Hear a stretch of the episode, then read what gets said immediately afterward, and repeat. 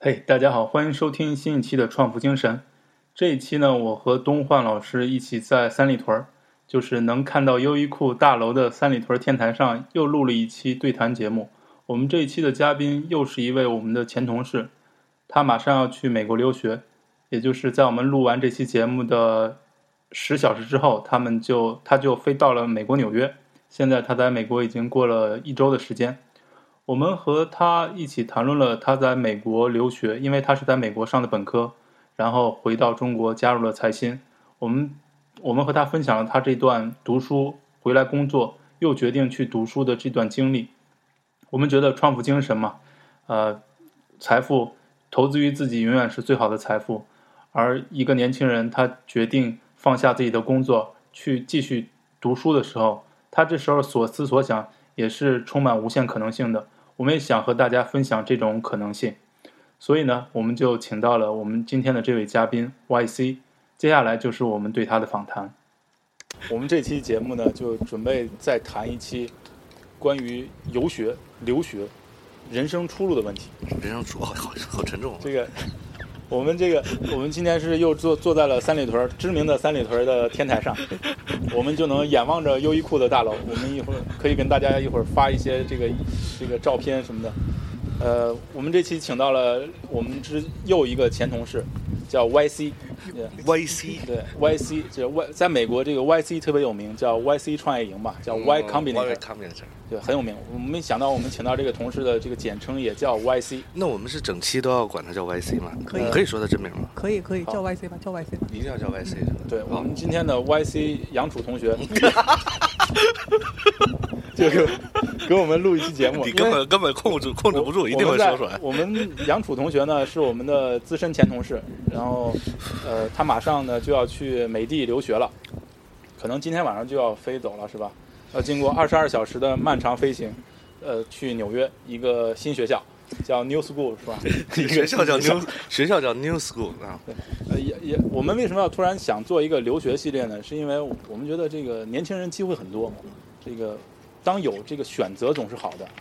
我所以呢，我们是路过过很多选择的那个年代，但我们没选好，所以就沦落成现在这样。对那当我们看到一个年轻人有选择的时候，我们作为老大哥总想提拔他两句，对跟他这个临别之前赠美言几句，没说错，，对，赵哥，我们刚才说什么？就是走了就别回来了。就不要回来了，你自由了，我也自由了。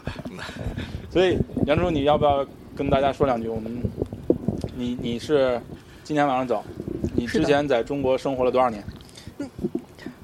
在不能说， 这个是不能说的。没有，杨 杨楚呢？他是不是大我学是本科就在美国，啊，对，所我以是我是一二年回国，所以如果你说这一次在中国待多长时间的话，就是三年啊，所以待就满了是三年你之前是在美国上的专科是吗？本科对，就美国有专科吗？有啊，美国也有专科就是是像比比如说他是像那种社区大学算对对对，啊吗啊，或者他有有一些 college。你是在一个美国特别冷的学校，我记得明尼苏达你是说你说就那是个地地方地方还好吧？就它是一个算是美国最保守的几个州之一，就 Ohio。叫俄亥俄州，对对对吧，一般来说是美国大选的时候是它是摇摆州，大概是是说俄亥俄选谁就基本上谁就会当选的那种。俄俄亥俄州在美国这个相当于中国的什么？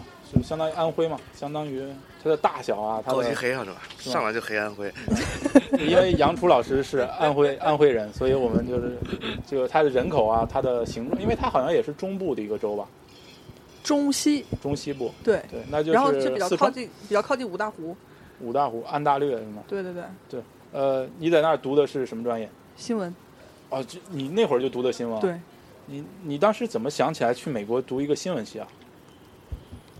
就是就是少时梦想就这样，呃你给我讲讲你少时的梦想吧，就我我特别感兴趣，因为我读新闻是误打误撞嘛，我特别想知道其他人为什么进这行。对我我其实我自己一开始是在国内分到了法律专业，就是本来是在国内读大学，然后我觉得读不下去了，所以我自己更喜欢媒体，更喜欢新闻，于是我决定说出国去读一个新闻，所以你是退学了？对。呃，你从法律专业退学到新闻专业，对。这是典型的明珠暗投啊。嗯，对，就是后之后的话，之后的话会觉得说，这个这个决定可能是脑子进水了。当看到很多人的一些职业的发展，会有这个，但总体来说还是不后悔吧，就这样。所以你是零八年去的美国，对对对，那会儿是正好美国大选啊。对对对，零八年是谁啊？哦奥巴马呀奥巴马啊，也就是你是赶上那个历史性的一刻是吗？对最后的时候就是特别很好笑，就是那个时候在正好在图书馆，就是最后一个结果出来的那天晚上，然后就看到所有的同学的电脑上面都是红蓝红蓝，就所有人都在盯着电脑屏幕就看那个红蓝，看最后谁当选。结果是奥巴马当选了之后，很多人就整个街上全都是人，然后大家就跑去喝酒。哎，你简单介绍一下你这个大学，你这个大学叫俄亥俄州立还是俄亥俄？俄亥俄大学，哎就是俄亥俄对对对 University 对。对，哦、它是多大、啊、这个规模？嗯，学校就像中国一说什么吉林大学，就是就是美丽的长春被吉林大学包围，对，就是它其实就是说，它整个的那个镇都是围绕围绕着俄亥俄大学，就是相当于它是一个大学城一样的地方。就是说，它整个一个镇的基础就是这个学校。那俄亥俄大学就你们有这种呃什么本科生人数这个概念吗？嗯，我不是特别有这种。对，那你们专业有多少人？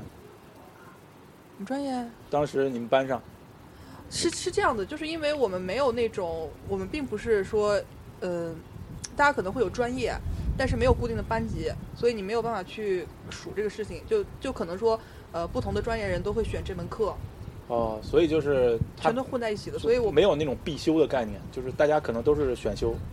对，有有一些是必修课，肯定是有就毕业一定要修的一一些课，但是也有很多的选修课，还是选修课为主。对，所以你在俄亥俄待了四年。对。你你在美国读新闻是也是要实习嘛什么的？嗯，对啊，对啊，对啊。那你都实习过哪些地方？我当时的话是这样子，就是我们上的有一门课程，其实它就是相当于是像在实习，就是给这个地方的电视台，就在地方的电视台工作。然后我们整整一个学期，呃，两个学期。第一学期的话就是说需要要去做 reporter，然后第二学期的话就是要做 anchor、producer 这些，所以两个学期，呃，类似于这种是跟课程结合在一起的这种实习。那我们这么问是不是特别无聊啊？你你上学的时候有什么就是觉得特别糗的事儿吗？然后跟我们分享一下。有，呃，你就是最糗最糗的一次，就是在直播的时候从主播台上掉了下去。就掉是掉哪儿去了？掉不是， 就是就本来坐着，然后我弯我就是，当然镜头不在我那儿，镜头是在另外一个一个人那里，然后就我弯身去捡一张那个题题词啊，就是那个词，然后就整个人从上面摔了下去。干得漂然后亮！啊那期的收视率特别高， 就是就是整个镇的人都在看这个。 没有没有，就是这个不会看出来，就是你在屏幕上是看不到的。但是就是所有的剩下所有的人，就是监听啊什么都能听到轰的一声，嗯因为整个人都翻了过去，就凳子也倒了。那是大家最糗的一次。 杨主是个好嘉宾，什么都说。 这这挺好的。所以所以在美国你是四年都待在俄亥俄，你没有做一个什么东西部穿越啊，像阿甘那样跑一圈儿之类的。这个呃，可能东西部的城市去过一些，但是说穿过这种没有，因为那个时候一个是课程也比较紧，然后一上完了之后就想赶快回来，呃，再加上说我当时觉得说我不用这么着急玩，早晚有一天我还得回去的。是吧？你你当时为什么一毕业就回来了呢？呃因为大多数人在美国读完本科，他就说：“哎，我在本美国找一工作吧。就是你在本科毕业的时候，那个时候可能会觉得，呃，你找到的一份工作可能，呃，对于你的人生的发展来说，它没有回国的，对于你人生的帮助会更大一些。就是如果一个本科毕业的话，大多数的情况可能说你的专业是为了糊口，或者是说你是去一个华人电视台或者是华人媒体，呃，其实我觉得还蛮浪费时间的。”所以就是你说，对于你个人的这种在黄金时期的这种提升来说，其实帮助还比较小。但国内的话就完全不一样。那你回来一回来就去了一个特别高大上的媒体是吗？ 嗯，对，是，所以是哪家？对，是哪家？啊就是就是财新的。哎呀，财新，我特别仰慕这 这个公司。所以你你是加入了财新是在哪个部门？在视频，视频。对，所以你就一直在财新做视频这块儿，你感兴趣这块儿吗？嗯，其实是这样的，就一直觉得我自己一开始说想想坚持的选的方向是财经这一块儿，就觉得这个方向还是有一个专业，至少来说你做完记者之后还是有一些累积。但是后来做着做着发现说，确实没办法，这个东西实在太枯燥了，然后实在是不感兴趣。所以你就做了一年多钟，后来又去了财新的一个对手，对吧？嗯，对，然后你去了视觉，对对就对是，财经下面的视觉杂志。对对对这视觉杂志是一个以视就是照片为对，加人文，那怎么样呢？因为我知道这个，因为现在呃杂志不景气啊，好多人都不看杂志了。你你怎么做出这样一个选择？就是第一个，我当时会觉得说，呃，他的这个摄影，一个是摄影跟人文这两块儿还是我比较感兴趣的，就是故事这些我，我是觉得是我自己比较感兴趣的。然后第二个的话，杂志虽然说杂杂志不景气，但是我还是会觉得它至少来说未来还是一个比较好的，它一定是一个小众的东西，但如果做得好的话，我是觉得未来前景还是不错的。呃，但这个前前景不错，没持续多久你就又离职，创办了一个，加入了一个特别神秘的组织。这个组织最近也受到一些风波，然后我们也呃现在在净网行动，我们也不好谈嗯。，对，呃，但是呢，就是一个那个群是不是？不哦是我们那个群，不是不是不是， 就是是一个大规模的翻译翻译组织。嗯，然后呢，就是大学生都特别有理想，大学生或者怎么样，他们就把自己的热血精力都呃投入到那个翻译群里。但是可能有有一些这个不同意见人士嘛，有不同看法。那呃，你过去这一两年，过去一年了吗？还是过去一？年，过去一年你，你一方面在做这个翻译工作，一方面你又开始了一起一轮新的申请，然后你你马上就要去美国读一个新学校，你这个嗯学校叫什么名儿？ The New School 所以就是这个学校名就叫叫新学，院，就叫新学院。嗯。你为什么选这个学院？就是我会觉得它历史很很迷人吧，就很有意思。它是这个学院在哪里？在纽约啊，曼哈顿啊，就是就是在纽约曼哈顿岛上对对对对对，啊，那是应该是一个特别精品的一个学院。嗯，它就还算对，算是一个它的一个特点吧，就是小班教学，然后讨论式，就是以 seminar 为主的这样的教学，啊，你去里面读什么专业？去学国际事务。国际事务是，比方说中嗯美有纠纷了，然后就派你去，不是它这个，你你说那个更多其实像国关啦，嗯，但是我这个可能更偏的是发展，或者是就是冲突和平啊这这样的一些东西。那你的未来想做什么呢？你读完这个，嗯，未来可能会想要去做一些比较务实的事情吧，就是跟，比如说性别平等啊，或者是女性平权啊这样子的一些事情。这个是比较务实的事情。对啊，我其实我现在特别就是我可能这个问题有点政治不正确啊，嗯但我特别想问一个这样的问题，就是说，呃，你看在中国还有很多这个贫富差距很大嘛，然后可能西部地区，比方说像毕节啊，就是那个留守儿童问题，好多饿死了，或者就这个取暖都把自己烤死了。在中国还有这么大这么大的问题没有解决，但我们中国最优秀的一群人呢，已经踏入了国际事务，他们关心的是非洲儿童的健康问题，他们关心的是国际和平问题，就是一个一就是我我当然理解这这样做的一个啊、国际主义了，但是呢，就是肯定会有人心里问说，中国还有这么多事儿没解决呢，你去外国去去学一些这种和和中国没什么关系的事儿，你你是怎么想的？嗯，就是说我第一个啊，我觉得是说，虽然学的是国际事务，然后关于发展这件事情，也不是说一定是要在国外说它应用在国外。这个事情如果是要做的话，在中国同样也是可以的。就说它并不是说一定是把中国是排除在外，好像说带了一个国际，就中国就不不能包括在内，或者说你的故乡就不能包括在内。嗯、第二个的话，嗯，我觉得是确实去年经历的风波对我来说影响还是比较大的。嗯，再加上最近看到说国内 NGO 啊，各种各样的环境都挺挺差的吧，所以可能是说不希望去去呃花很多的精力在上面，在在内耗啊，或者是说在这种撕扯这这这些上面，而是说能做的一些事情去去做一下吧。就是你更愿意去做建设者，而不是嗯对去抗争者。对嗯，嗯，你给我讲讲你你过去这一年，你比方说你你这算 gap year 吗？还是说 gap three years？ gap 就是当 gap 你 year 吧当，gap 你 year 从吧，美国回来的时候，对就你已经下定了决心，说你是要再回美国去读研究生的。对对对所以这三年你就是一个积累，完全对是积累。对对对。嗯，你觉得这三年你满意吗？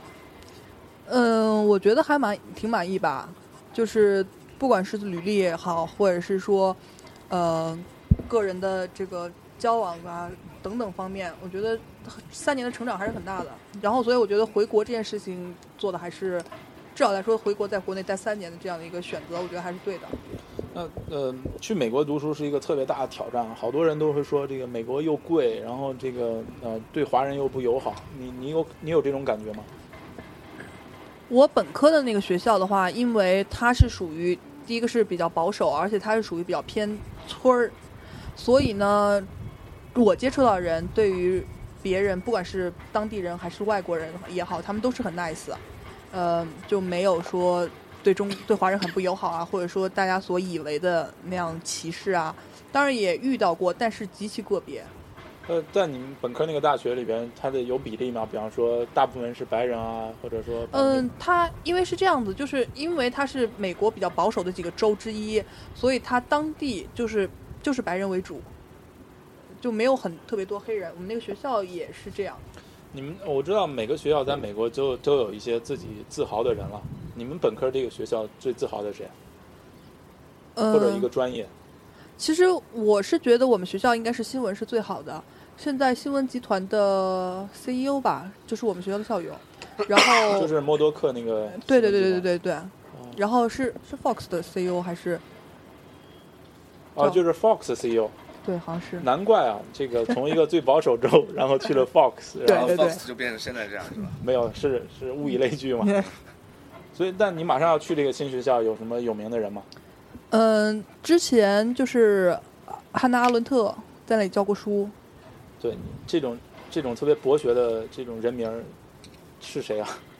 就就是哲学嘛，他就是教哲学。然后就是我那个我们学校的话，就是最出名的专业，应该说最好的学校，一个是哲学专业，另外一个是设设计，呃，就设计是是吗？设对设计就是 Parsons，啊，帕森斯是你们学校的？对对对对对。哎呀，我这个我就知道了，这个对，哎他是他是那个新学院，呃，新学院整个这个大学下面的一个学院。所以 New School 下面是有一个 Parsons，对，对对，哎呦，这个你看，阿伦特是那个呃什么哲学家，好像写过一本什么哲学的捆绑还是什么，反正就是还有有点类个研究极端的 totalitarian 是吧？那个集权的啊论集权的集权的起源，集权的起对源。对对对对。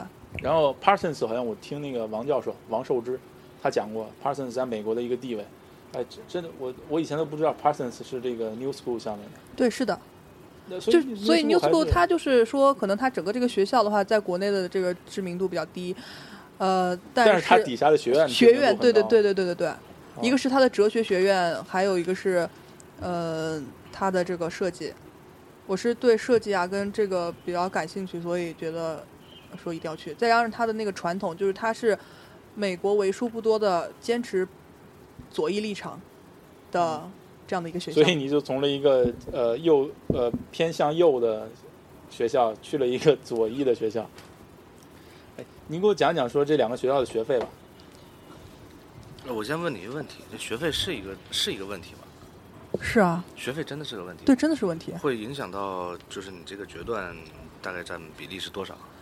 嗯，哦，这样子的影响我的决断，那不会。那会影响到别人的决断多少？我觉得普通人，那可能看说，一个是你有没有拿到奖学金，嗯，或者说这个生活，我觉得还是取决于自己本身的这个经济条件吧。多少钱呢？你给个实数啊！你呃，本科的时候的话，一年三个学期，然后学费的话大概是两万，美元、对，嗯也不便宜哈，不不不，肯定不便宜啊！十十几万，两万的话就是十三万人民币左右。然后其生实活想想也没那么多，好像去是香港也这么多钱。生活费的话，因为它是村儿，所以它就很便宜。呃，一个月的话，其实一千块钱一定够了，一千美金一定够了。也就是大学四年可能花上不到一百万人民币。对，差不多差不多，对，那你回国这三年估计是没挣够这笔钱了，肯定没挣够。所以你就欠了父母不少债是吗？ 那这个新学院是给了你奖学金吗？嗯、是，它是一个什么规模的？就比方说它的，因为研究生教育好像就更贵一些，嗯，对对对。然后它是一个一年两个学期，可能跟我本科的学费差不多。哎，那不贵啊，那对这么看，对对对，而且那是纽约啊，对吧但但它住宿就住贵了宿对生活费会贵贵一些。你去美国这一次，你有什么有什么想做的事儿吗？因为我是这样想的哈，我现在特别遗憾，就是我上大学的时候没有把中国所有地方都走一遍。尽管后来当记者走过很多地方，但我依旧觉得说，年轻时候多走一些路是好的。这不是就跟小时候家长就就经常说哎你你别玩了，你长大考上大学以后想怎么玩就怎么玩。但我考上大学之后，我不会去玩弹珠了，就玻璃球了，对吧？所以该玩的时候就该玩。你你这次准备回去的话，准备玩些什么？这样子啊，就是是这样子，就是我我因为自己对设计比较感兴趣，再加上 New School 的这个设计很好，所以可能会去尝试做一些跟设计相关的一些东西吧。就是把你的这个国际事务和设计对对对相对联系对。对，嗯，我准备几个问题啊，哎，我准备了几个问题，这个我也是我一直好奇的问题。比如说，为什么一定去美国啊？你对美国有什么特别的偏爱吗？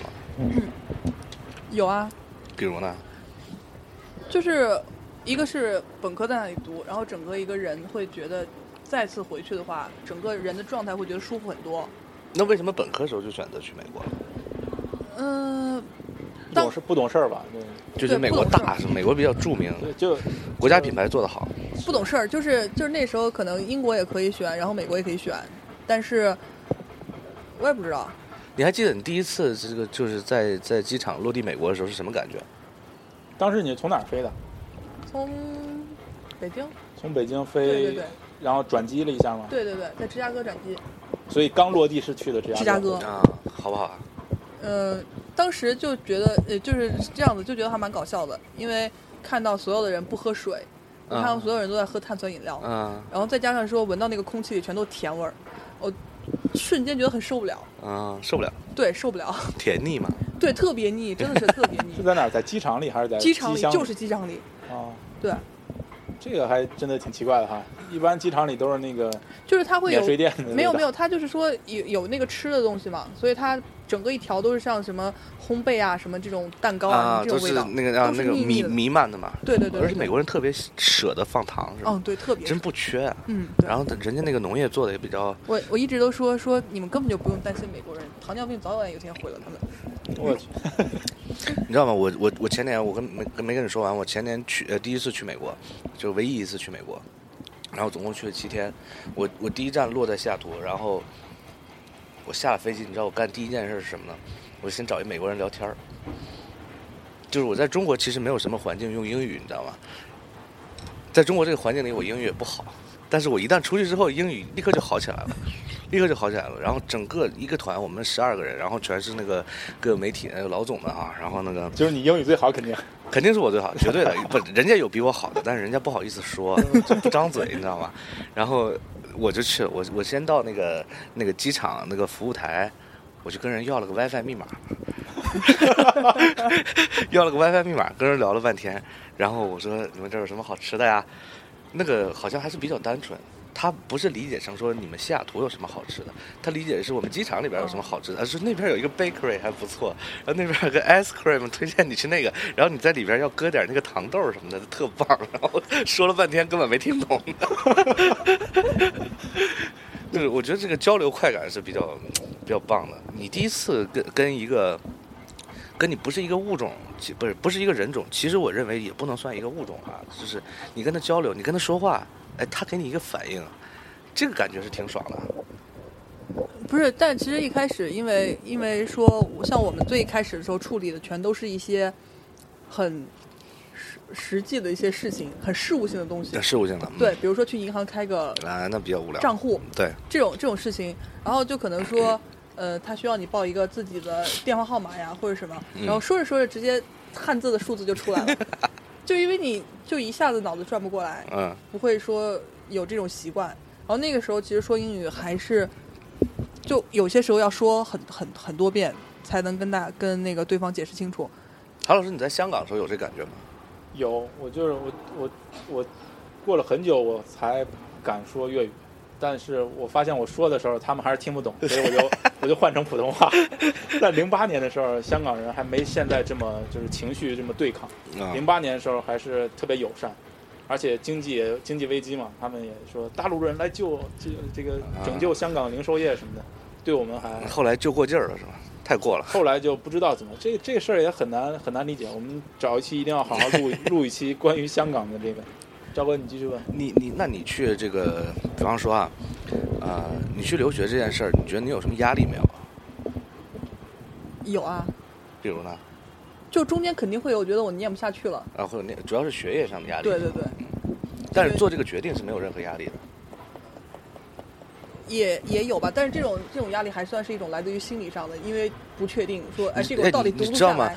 我韩老师，我跟我跟杨楚其实真正认识不到一年时间，但是我跟杨楚也真正认识是杨楚要离职的时候，呃是吧？那你比我早一点儿。然后呃，就我们在那个本垒烤肉认识的嘛。然后那个我们是在云海洋认识的。是不是啊？都是在饭店里边认识的，真没出息。你是不能像人家在咖啡馆里认识一 样，漫咖啡多流行啊， 对吧俗俗的是吧？ 然后我我我我说就是有有个我有一种感觉，就是说我跟杨楚在相处过程当中是比较融洽的，我们可以在一年的时间里相处大概呃一般人三四倍的效果。然后呢，我们会经常见面。然后呢，我很佩服一点是。可以在一个合适的年龄做了一个合适的判断，这个判断是改变周围生生存环境的判断。比如说我我第一次发愿说我想出国留学，这件事儿我是在二十三岁的时候，我当时想的是，如果有机会，我要么去美国，要么去英国，反正就是西方资本主义，我就想去，但是呢，我没去。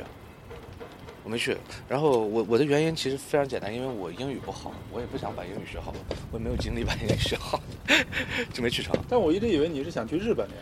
我对日本的喜爱是一种就是这个发乎内心的，但是呢，真让我去日本留学，我觉得挺可怕的啊。我看了一个那个日本的纪录片嘛，嗯，就是日在日本留学日子那个啊，啊，就是那个特别有名的二十六岁的那个什么呃，，对对对，那个那个叫大富电视台拍的那个嗯那个片子，十几年前就有的。然后呢，我看了那个片子之后，咱们不是吃不了苦，而是说这个感觉是你去了之后会把你曾经对它所有美好的憧憬全都给毁掉。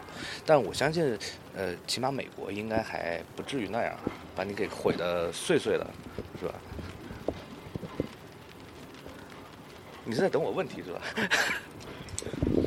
我主要问题其实是这样的，就是说你在你看啊，你在这个朋友圈子里边儿，大家都挺喜欢你的。然后你作为一个著名的电话本儿，你是一个什么感 觉？不是，其实我我自己觉得，就是这件事情我说出来的话，一定会有人笑场，就觉得说你这样装逼会遭雷劈的好吗？ 就是我自己没有，从来没有想过说我是我要做一个电话本的角色，或者是就我也不知道怎么就这样了。哎，你解释一下什么叫电话本的角色？电话本儿就是，嗯，就比如说潘哥说我要找一个什么人，我啊们可以对帮他找到。对对，所以这是因为你做过记者吗？还是还是因为你是一个我比较 social 的人？不是，就是对我，我一直都跟大家讲说，我觉得我自己不是一个 social 人，而且我不是一个爱 social 的人。所以在你们这个领域里，你和约老师谁更像电话本？于老师，所以约老师是一个很神奇的人。对对对对对，我们有机会把岳老师请来录一期节目，我们准备下一期录一期复旦大学或者或者香港浸会大学的故事， 这个一定可以。可以讲讲岳老师的故 事。哎，对我其实说说刚才说那个，呃，在合适的年龄做一个合适的决定。嗯其实我当年出国的时候，并不算说完全是一个主动选择，说我要出国，哦，还有人逼你，不是我被自己逼得走路了啊。就是当时我是这样子，我学法律专业，但是我自己觉得，我想不到我做学这个专业将来我能干嘛。然后就我能够想到的所有的道路都是，觉得说饿不死，但是一定做不好。学法律可以到呃当律师，然后到中关村卖盘啊。对，就是就是对于这些，不管是说去做学术也好，或者是说去走哪条路也好，我觉得，就我是我不能够想，我没法想象自己未来是那个样子。我觉得，我觉得是这样啊，就是可能我们小的时候，比方说十八岁上大学的时候，大家都不知道说这个专业是干嘛的。比方说，我为什么当时特别反感律师呢？是因为我认为律师是跟人吵架的。嗯，这实际上不就是吗？实际上不是，律师有一， 实际上有一类律师叫非诉律师，啊哦嗯，叫对，非诉讼，他就是给你搞一些公司法啊、什么知识产权法啊，签个名，就他就给你讲说，哎，他这个是怎么怎么样，策略成立性的嗯成立一个公司，什么什么这知识产权打纠纷，这些这些这个领域呢，其实是一个很有知技术含量的，啊，但也是一个摩擦很大的，在美国特别流行。你知但道我我我是第一次认识到这个这个法律的力量，就是前两天那个呃美国那个那个同性恋最高法判判决那事儿，然后呢，我当时有一些问题我搞不清楚，搞不清楚。然后这朋友圈里边大家都在 love wins，对吧？然后说我们要力挺同性恋，然后这没什么不好的。然后呢，我但我觉得我得搞清楚这是发生了什么，怎怎么就可以了？这怎么回事啊？然后我就在朋友圈里发了个消息，发了消息之后呢，那个我们朋友汪毅，汪毅嗯在啊明尼苏达大王毅学毕业了嘛？呃，今年应该毕业了吧？然后读读博士嘛，然后呢，汪毅就给我详细的解释了一下这个是怎么回事儿。他的这个解释是在《南方周末》出那篇最高大法最高最高院大法官那个那个亲笔信之前，他给我先解释了一下，呃，非常的这个呃言简意赅，很清楚，让我知道了这件事情到底是怎么回事儿。我说这个好厉害啊，这是动了这个国本儿了，从根根本上给你解释一个问题。我觉得这个还是挺厉害的，还挺厉害。当然你说十八岁的时候谁都不知道是干嘛的。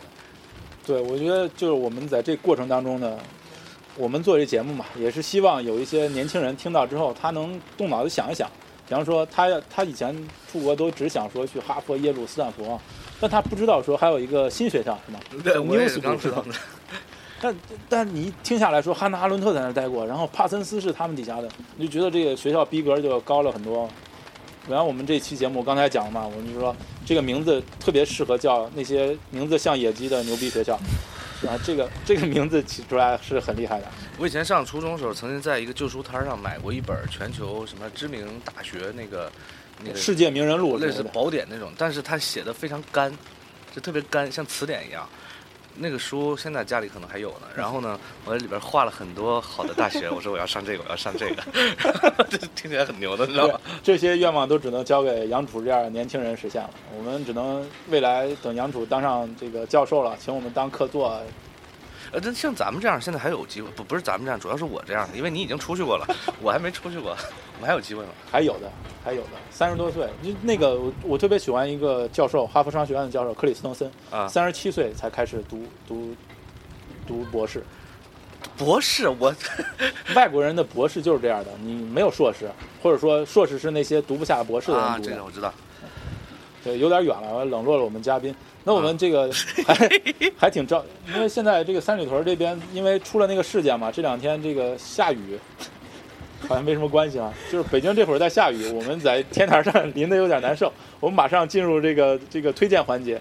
那这个呃，杨老师，你要马上就要去国还乡，不是这个也不还乡了，去国去国离乡。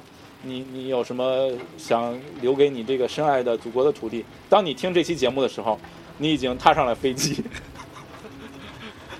有什么好推荐的？你的书啊、博客啊，或者公众号啊？没有，最近我最近就在各处各处看各种各样的城市，然后推荐大家墨尔本吧。觉得如果是喜欢独立设计，包括是说会喜欢一些特别新新鲜的概念的年轻人的话，推荐你们可以去墨尔本看一看。所以你是去了一趟墨尔本，是和 Tony 和子欣、李子欣他们一起？哎，对对对对对，是那个是一个什么活动啊？不那个是在悉尼，就是墨尔本的话是我自己单独的行程。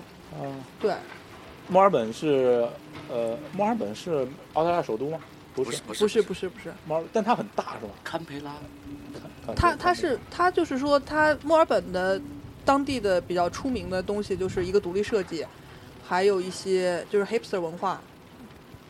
hipster 翻译成应该翻译成潮人吗？还是翻译成什么？就我也不知道这个这个东西该怎么翻，就是反正 hipster 的话，他们就可可能很注意饮食，包括说饮食健康，还有环保再生啊什么这样的一些比较新鲜的概念，所以你去墨尔本最大的触动是它的 hipster，也不是吧，就是说整个它的那种文化的氛围吧，就因为我住在的就是它的那个 hipster 的中心区。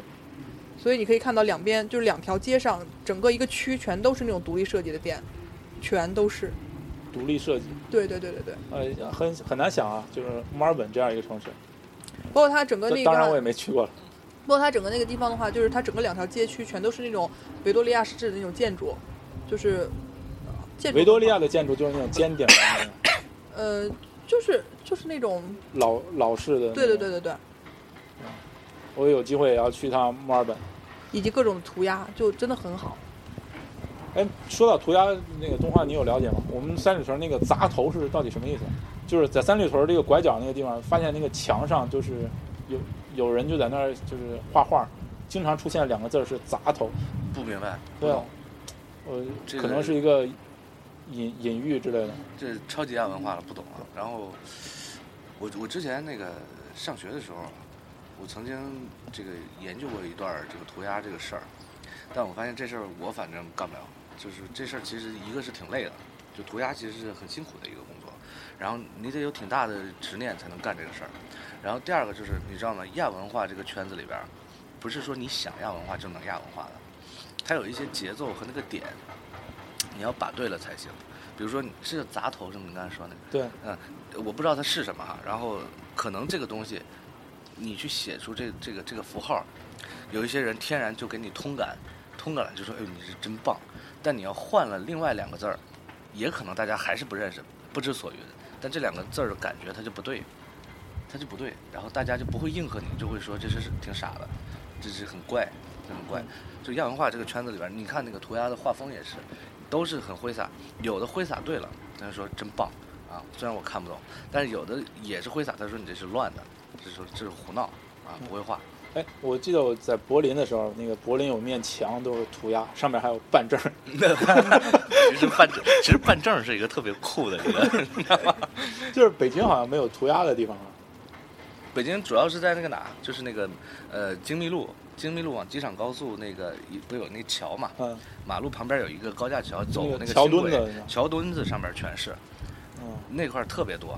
你现在晚上去可能还能碰到，就是在那儿画的。对，我觉得这个文化是挺好玩的。对，但是但是，比如说在墨尔本那边看到的话，就是它几乎整个一条就很多条街嘛，整个一个区的很多条街，几乎你走到每一条街上，它都有涂鸦，就是这种特别特别多，这简简直是一这个和那个城市公共什么秩序有关系吗？还是说就是一个猫和老鼠？就是警察也要管，但是我觉得跟公共秩序肯定是有关系的。这涂鸦本身它就是要破坏，某种程度上有点这个对挑破的这个意思对嘛。